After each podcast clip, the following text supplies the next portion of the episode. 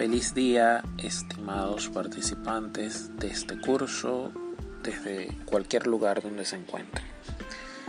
Nos corresponde continuar con las disertaciones relativas al derecho internacional privado y a la especificidad generada por la migración venezolana que nos obliga a estudiar, a pensar, a analizar esas situaciones que se producen con ocasión de la vida internacional de las personas.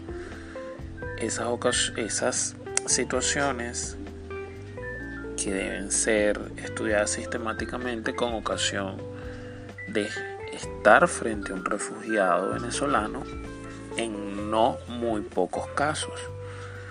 No digamos que en todos, algunos dirán que en todos, pero el hecho es que hay una serie de situaciones importantes y por eso me gustaría hacer la aclaratoria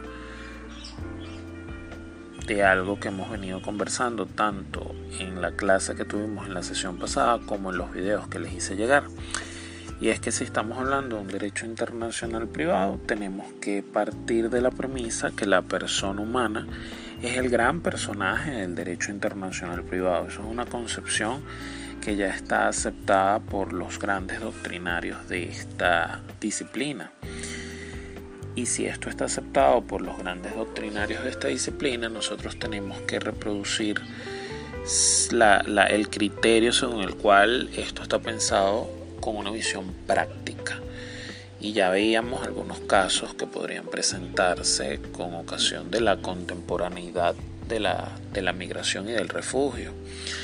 Porque, por ejemplo, no lo aclaramos, un venezolano también puede llevar actos que, que han sido iniciados, iniciados acá, formalmente consolidados acá y tratar de hacerlos valer en el extranjero.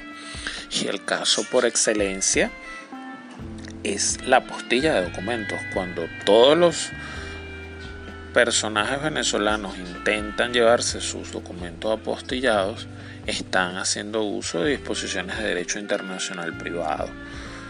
El tratado internacional que regula la situación de la postilla es un tratado que está pensado para esa persona humana. Entonces, vean que no solo es de allá para acá, sino nosotros también de acá para allá. También están los, los supuestos de, de una adopción internacional, bien, que puede ser entonces dada desde residentes en Venezuela a algún refugiado extranjero o ya estando un niño refugiado en cualquier otro país, ser solicitado por otro, por otro, desde otro país o con esa nacionalidad diferente, básicamente podríamos estar hablando de una adopción internacional, aunque eso es un tema que habría que aclarar en su oportunidad. Entonces, lo que quiero hacer ver con este audio es la profunda capacidad práctica y además aclarar también que la autoridad que en definitiva aplica la normativa no solo pueden ser jueces, sino también árbitros. Todo el amplio espectro de arbitraje está vinculado al derecho internacional privado. Así que ojo con eso también.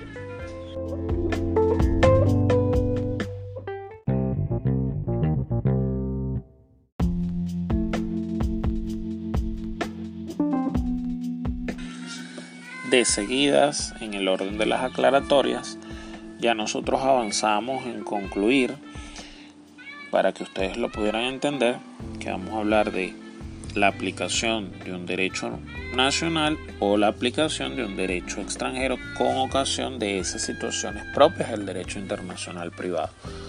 La solución va hacia dos ámbitos y a esa solución llegamos por los elementos de extranjería relevante presentes en la relación jurídica y los factores de conexión que han sido escogidos en las diferentes normas. Pero es importante que ustedes sepan que esa metodología que nos lleva a esas soluciones no es única.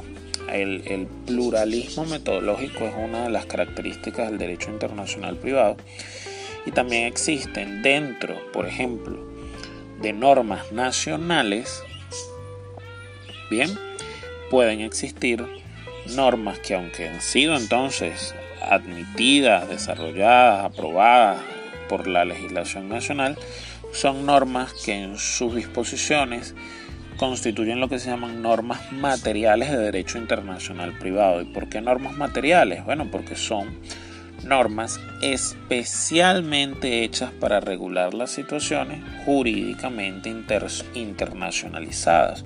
Son normas que aunque están en el ordenamiento venezolano, tienen una solución, están pensadas para regular esos posibles casos. Y eso pasa no solo en Venezuela, sino en muchísimos otros ordenamientos jurídicos. Entonces, ojo con eso. En principio, las normas, lo, la mayoría de las normas lo que hacen es indicar para dónde debe apuntar la brújula. Son normas indicadoras, son las llamadas normas de conflicto. Y ahí es donde dicen, ah, bueno, aplique derecho venezolano, váyase a tal derecho en función del, por ejemplo, el domicilio, en función de, de dónde se, se debe ejecutar el acto, etcétera, etcétera, etcétera, dependiendo de la materia. Pero como les digo, también hay normas que ya, aún estando dentro de un ordenamiento jurídico, tienen esa naturaleza. También hay normas que constituyen una suerte de excepción y bueno, son normas que indican a, nivel interno que tales o cuales situaciones constituyen una materia exclusiva de conocimiento interno. También existen, son las normas de aplicación inmediata necesarias. Pero el hecho es, más allá de, de marearlos con los términos, que todo esto está en la mesa.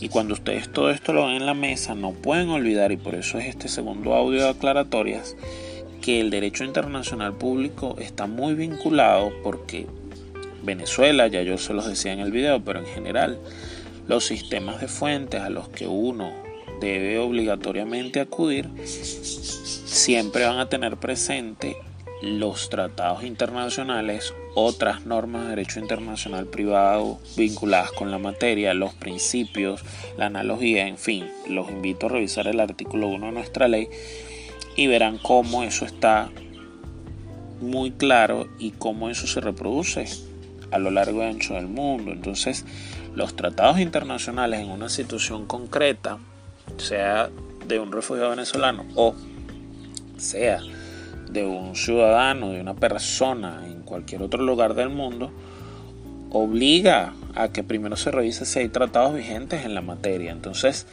eso también constituye una fórmula de avanzar, de avanzar con fuerza a romper con esa dinámica de solo lo que dice la soberanía y las normas nacionales, porque hay muchos tratados como, insisto, adopción, apostilla, etcétera, etcétera, etcétera, que han contribuido en esa codificación y unificación del derecho internacional privado y de las soluciones justas.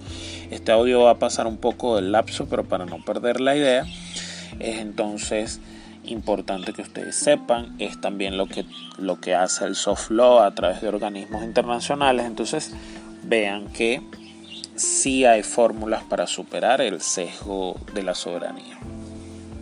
Y eso es importante que lo tengan. Entonces, bueno, hecha este, este, este par de aclaratorias o este conjunto de aclaratorias, hacemos entonces paso a, a cuestiones específicas de la migración y el refugio venezolano.